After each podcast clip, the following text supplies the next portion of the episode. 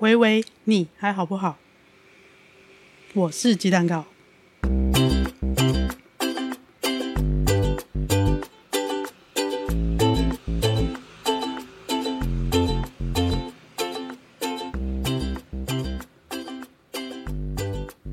在这里，小玉好不好？我会跟你聊聊一位忧郁症患者的日常，还有一些从患者角度出发给陪伴者们的小建议。无论是你身边有被小绿乱入的人，让你手足无措，或者生病的就是你本人，希望这些经验分享能够对你有些帮助。好的，久违的录单口录音时间是。二零二四年一月十九号晚上九点零二分，这次要来试着回答一位听友他关于智商的问题。回答完之后，简单的聊一下我这两周来做的一些生活练习，觉得对我的状态稳定蛮有帮助的。也许你可以试试看。这位听友是私讯到我的 IG 问他关于智商的问题，非常谢谢他愿意分享他的故事，让我在节目当中使用。我大概叙述一下他的状况。他在进行了六次的咨商之后，每一次都还是觉得会有一些紧张，跟心理师有距离感。当心理师提问的时候，会觉得讲不出来，想不到答案。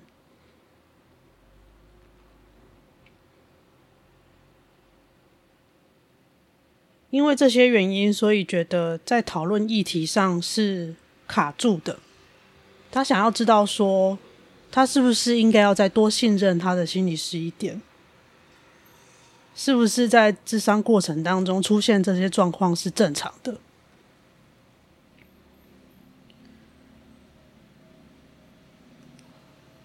这个需要拆解成几个步骤来看。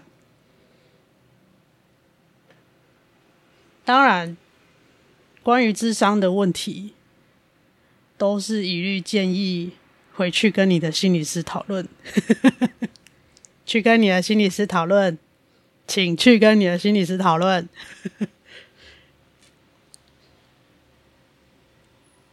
只要把你觉得，我觉得我们的议题卡住了，这个这个问题在咨商当中提出来。心理师的专业就应该要能够陪你一起讨论出适合你们的解决方式。这个是他们的专业需要去做到的事情。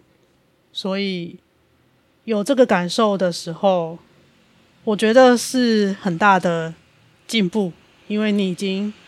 有感受到有一些事情正在进行，但它进行的状态好像不是很直线的前进。我不会特别讲顺利，就是有一些事情它可能缠住了，脚步比较慢，没有办法如预期的前进。这当中就会有牵涉到几个议题是。你在智商当中期待的顺利是什么？你想象当中不会卡住是什么？这个是关于卡住这件事情可以思考的事情。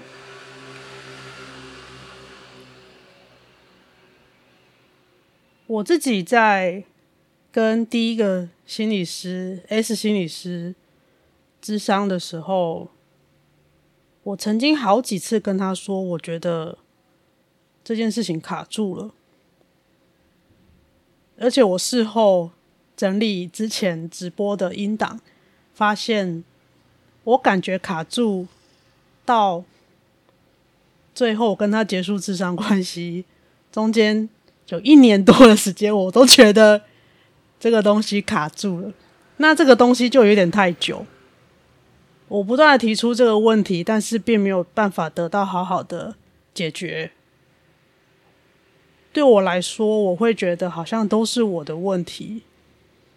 不过，照之前的内容，包括跟草木讨论、跟阿宝讨论，我现在可以在第二时间告诉自己说：“哦，这不是我的问题。”当我现在重新提起的时候，我还是记得那个在 S 心理师的智商室里面，我觉得我做错事了的感觉。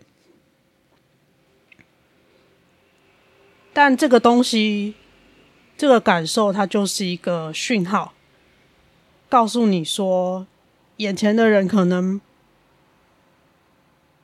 没有办法在这件事情上跟你找到一个适合你的方法，也许就要考虑换人了。我那个时候多撑一年多，真的是有一点太久。但换人又是另外一个议题，我们晚一点点再讲。然后跟心理师的信任感、距离感，我觉得这个都是需要时间的，因为毕竟人跟人之间的信任，它本来就是需要时间的累积，何况在咨商当中，常常是需要揭露自己。很很隐私的、很不为人知的那一面，很黑暗的、很不舒服的那些面相，要把它拿出来，这件事情本身就不容易。所以，关于能不能再多信任心理师一点，这件事情，我觉得是可以跟心理师讨论。你你需要的信任感是什么？还有你感受到的这个距离感从何而来？可能是问话的方式，可能是他的表情，可能是某一些肢体动作，一很多时候可能都是无意间的。举一个很小很小的例子，比如说。如果在你讲话的当中，心理师去拿他的茶杯起来喝水，有的人可能没感觉，有的人可能就会觉得你是不是都没有在听我说话，在分心。这个感受在智商当中就可以拿出来讨论，它很细微，可是这个东西它可能有牵涉到一些其他的事情，其他的感受。或者是你在讲这些讲某一讲正在讲这件事情的时候，感受到心理师在动，你会特别觉得感觉怪怪的，感觉不舒服。这个当中也许有一些东西值得探索。所以有的时候，除了讲出来的事情之外，讲的当下的那个感受。我会说，一个是台面上，一个是台面下，就是你说出来是台面上，说的当下你感受到的东西，叫做台面下。台面上的东西跟台面下的东西都很值得讨论。我蛮谢谢现在心理师 A 小姐会多花一点心思去抓住我那些台面下的。感受那些东西，它很优美，而且用语言很多时候不太容易表达。但 A 小姐可以允许我停留在那个感觉，花一点时间停留在那里，感受一下，没有关系。他很常讲没有关系，说不出来。也没有关系，就先停留在那里一下下。能够察觉到自己有不同的感受，对我来说是很难得的练习。这些东西在智商当中可以刻意的多花一点时间跟力气去去感受、去思考。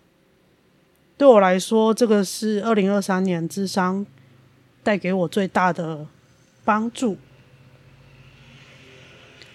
还有就是，这位听友跟我蛮像的，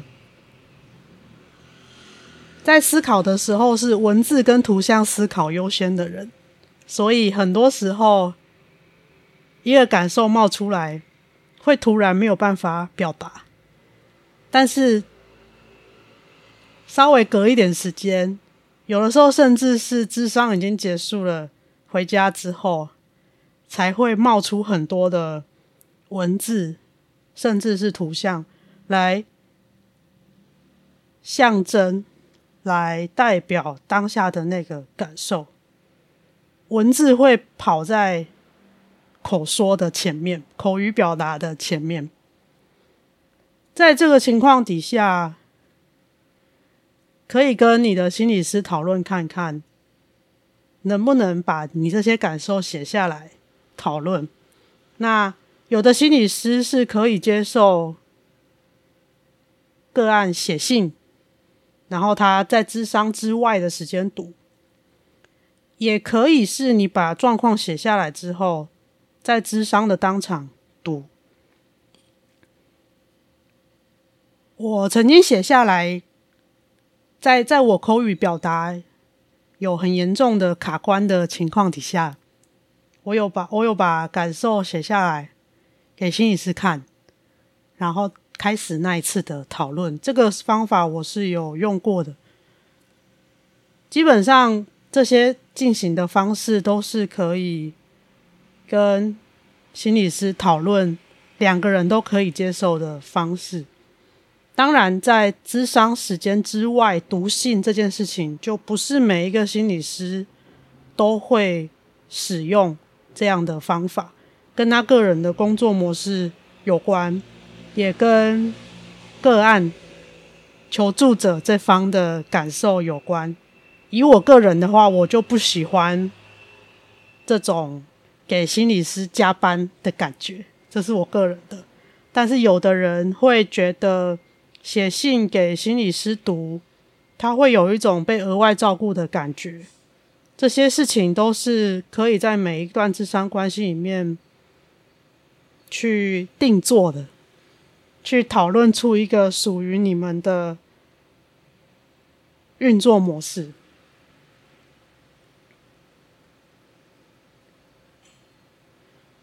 距离感的话，我曾经跟 S 心理师说过，我觉得他很冷漠。但我现在可以理解他的冷漠是来自他的做法。现在 A 小姐的做法就比较距离感比较近一点，甚至在咨商时间结束后，我们是可以聊天的，在智商所聊天呢、啊，不是。线上的聊天，如果是传讯息的话，都是要透过一个第三方。那以 A 小姐工作的地方，就是我们传讯息的话，都要透过咨商所的 line，就是我要传传讯息给咨商所，说请转告某某心理师什么什么事情。然后他转告之后，如果心理师有回复，他就会再他就就会再转贴过来跟我说，哦，某某心理师回复你说怎么样怎么样。但这样的次数对我我非常少了，因为前面有说我很不喜欢给心理师加班的感觉，所以很少这样做。只有少数几次需要传传照片跟连结的一些讯息给他知道的时候才有。合作这样快一年下来，也就传了两三次而已吧。不过那个是每个人的感受跟做法不一样，只要能够。讨论好，我觉得就没有问题。在智商当中，如果思考出现空白，觉得回答不出来，这件事情是蛮蛮常遇到，对我来说。但我是在跟 A 小姐开始合作之后，才。慢慢慢慢可以接受，说有些事情我真的不知道怎么形容，或者是我现在感受暂时是空白的这件事情，我还没有想过。我现在可以比较自然的、比较坦白的把这件事情表达出来。在这之前，我都会害怕，我很害怕。我说了，我不知道，我没想过，我想不到。我现在脑袋断线，我没有办法把这些状态讲出来。但跟 A 小姐共事之后，可以把这些当下很真实的状况讲出来的时候，我发现这样子其实心理师比较比较知道该怎么帮助我。他也许是需要换一个方式问我，或者是再多举一些例子。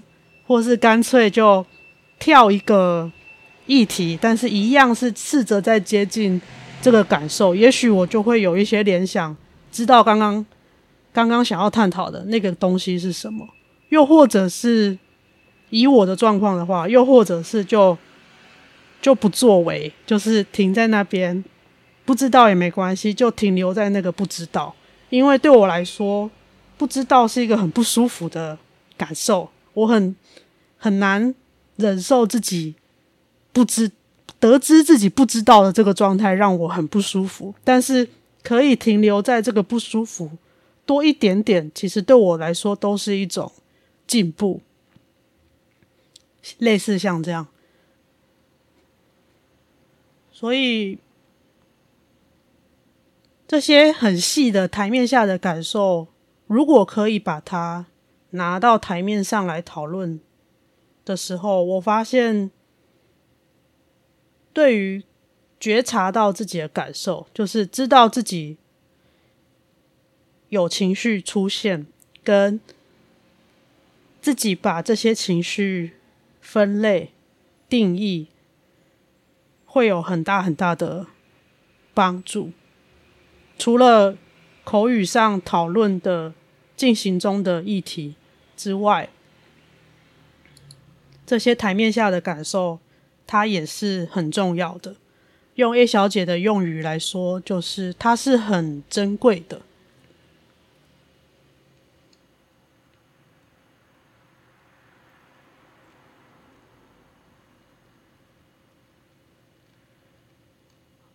另外，就是这位听友有提到，他的心理师是实习心理师。那因为现有的法规制度的关系，实习心理师全职实习，我记得是半年左右。那如果你是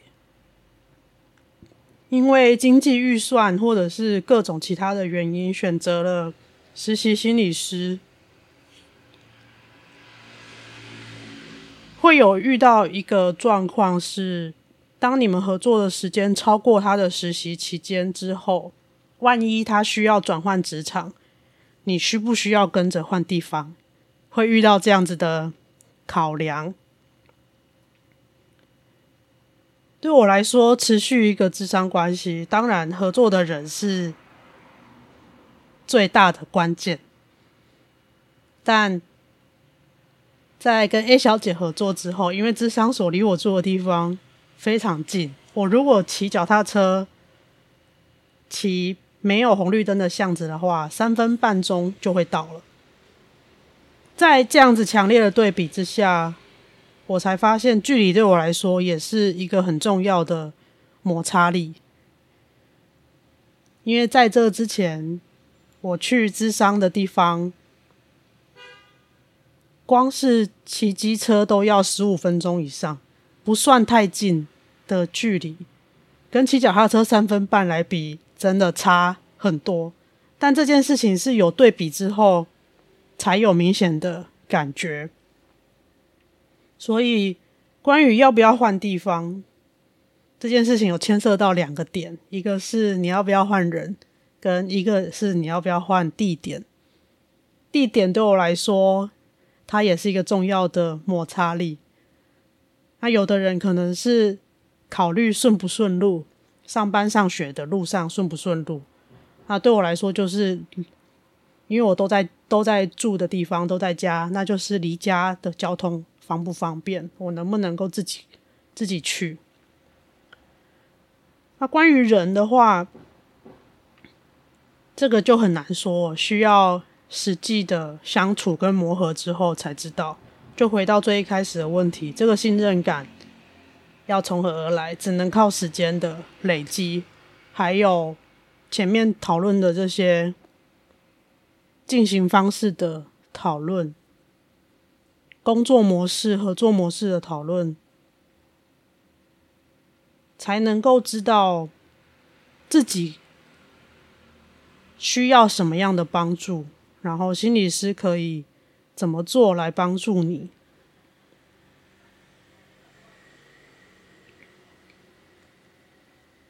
最后，关于议题卡住这件事情，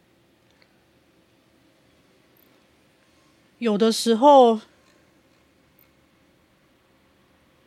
真的是需要时间，因为以大部分的状况来说，很多很多议题其实都是一串肉粽，它是一个接着一个，一个接着一个。或者是它是一颗洋葱，剥完一层还有一层，剥完一层还有一层。其实很多很多议题是层层叠叠缠绕在一起，要把那个毛线慢慢慢慢解开，其实本来就需要时间，也需要一点耐心去忍受那个不舒服。因为毛线刚打开的时候，它还很乱，而且还有可能会再卷回去。会进进退退，进进退退，这个才是一般的状况。我比较少用“正常”这个词，而是它，它很一般，它就是很常见，会有这样子的状态。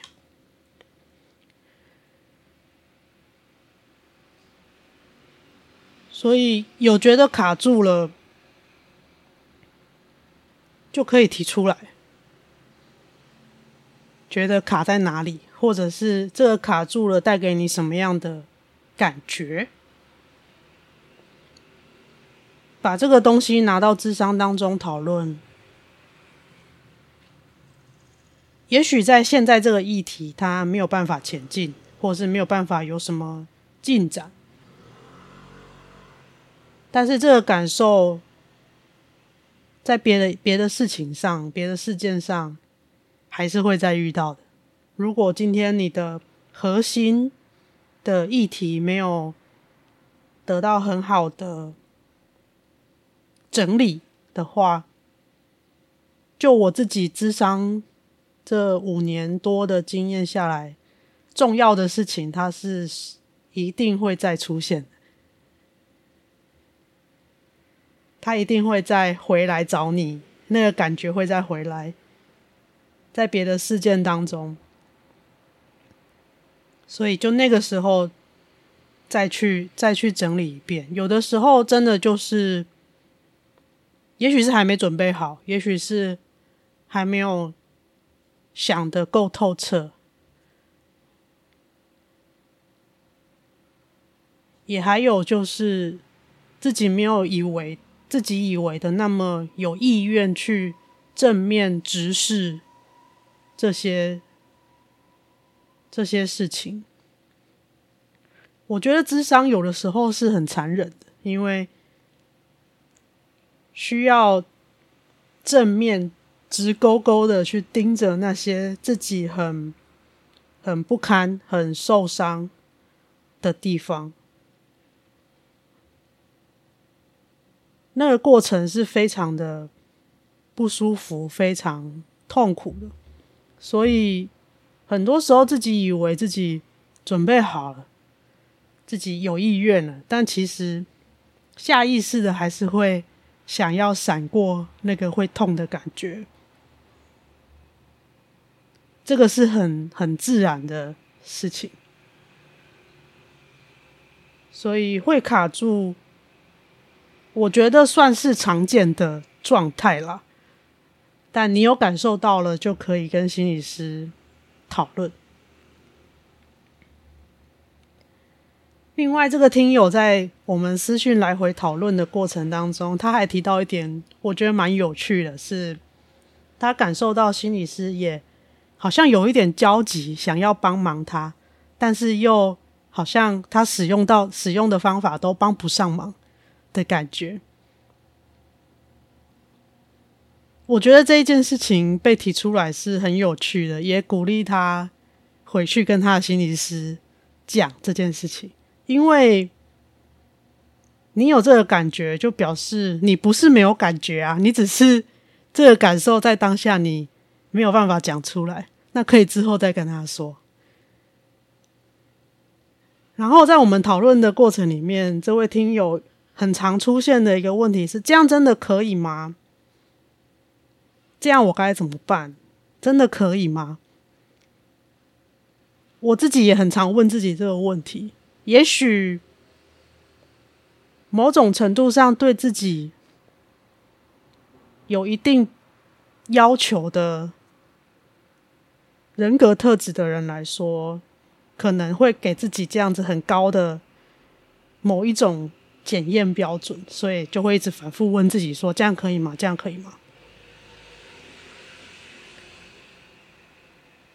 不过，智商它其实是一个很特别的。环境很特别的人际关系，所以我现在可以比较笃定的说，在智商当中，基本上都可以，只要你没有伤害自己，没有伤害心理师，没有很明确的要去伤害伤害别人、伤害第三人，比如说你有很完整的呃伤人计划，那就有可能会被通报，类似像这样。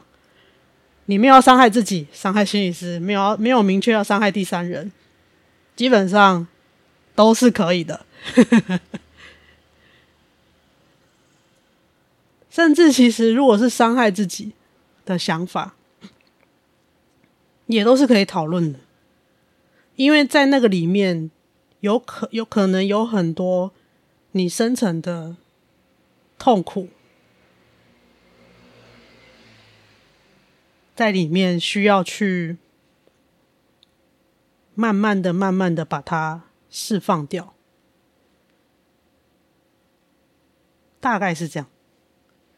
哎，谢谢这位听友花了一些时间跟我在私讯当中讨论，然后也同意我在节目上用录音的方式分享他的故事，还有他的疑问。用让我用不写稿的方式，大概的分享一下，我在遇到这些问题的时候，就我个人而言，我大概会怎么思考，跟怎么跟心理师讨论。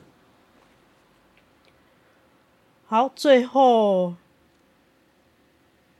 聊一下我这两周大概都在忙什么。现在节目已经从周更慢慢变成双周更的节奏。嗯，这两周主要是入手了几样小厨具，一个是快煮锅，一个是气炸锅。这个都是听了心理师干飞的圣诞特辑之后入手的东西。阿宝力推这两样神器，然后我就去买来用了，因为这让我想起来我在六七年前还没有。还没有被小玉乱入之前，还没有生病之前，其实蛮常自己煮东西的。煮东西的时候，在备料的过程，对我来说是很难得的，可以让脑袋放空的时间。因为那个时候刚开始念研究所，非常非常的忙碌，只有在煮菜煮饭的那可能一个小时的时间，备料、煮东西、等东西熟的那个过程，可以让我专心的在眼前的事情上、手上做的事情上，但是它又不是一个脑力负担很重的活动，当然也会得到一些额外的健康的好处是。我可以知道自己吃了什么，然后尽量的减少调味等等。但最大的好处还是在那个放空的状态。所以在听了阿宝那一集圣诞特辑之后，就入手了快煮锅跟气炸锅。但我气炸锅买到鸡王，它只烤了三次之后，它就罢工，就坏掉了。送修之后，厂商好像就换了一台新的回来给我，我还没开。快煮锅慢慢有跟它变熟了，可以慢慢变出一些不同的料理。不过，也许是可能以前理工背景的关系吧，现在。食谱大概这样看一看，我就觉得其实方法都差不多，大概就是那几样手法，然后用不一样的食材下去排列组合。这个会让我想到去年最喜欢的一本书，叫《化学课》，它现在在 Apple Apple TV 也有。改编成影集，蛮推荐可以去看看。里面那个女主角她在煮东西的时候，我觉得我在煮东西其实就有点像她那个样子，用非常科学的想法在看待食物从生的变成熟的，然后组合成一道一道料理，这样。另外，就是在录音的上一个周末，一月十三号是台湾的选举日。我非常、非常、非常疲惫的一日台南、高雄来回，中途就是要 U bike 火车，走路 U bike，然后再倒回来一次，当天来回。我好久好久没有这样子长时间的在一天里面移动。等到回到台南房间，已经十点，晚上十点多，差一点没有力气去洗澡，但非常非常的充实。除了投票之外，我还参与了人生第一次的监票，因为我有接到一个电视台的打工，报票数之后可以拿到一点点工读金，然后也完成人生第一次监票开票的流程。整个过程我觉得就是影集《人选之人》的现实版。包括到晚上的整个开票的直播，后续社群的讨论等等，我觉得能够生在民主的台湾是一件很幸福的事情。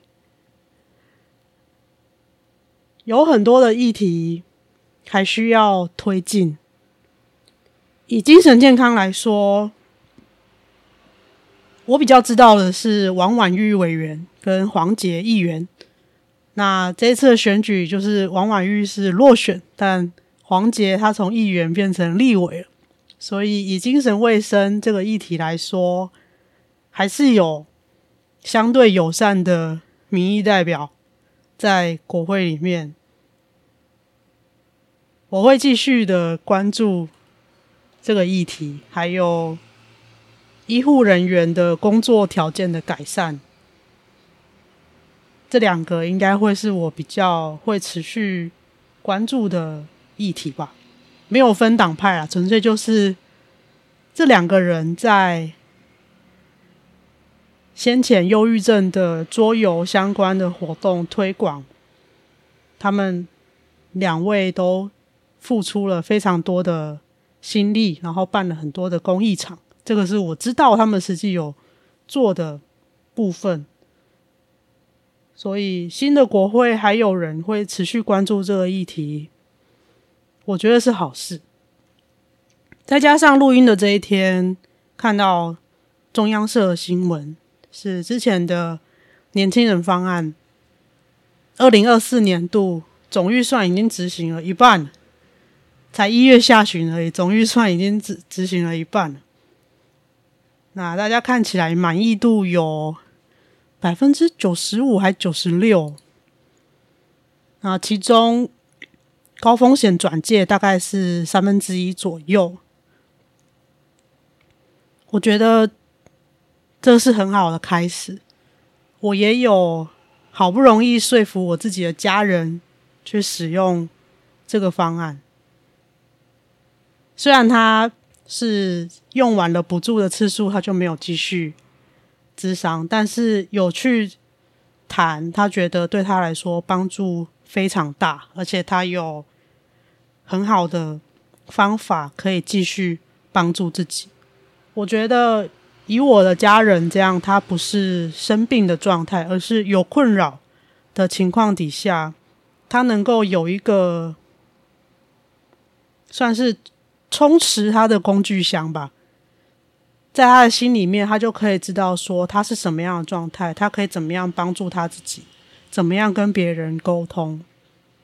光是这样对他来说，知道自己是怎么样，然后怎么帮助自己。这个帮助就很大了。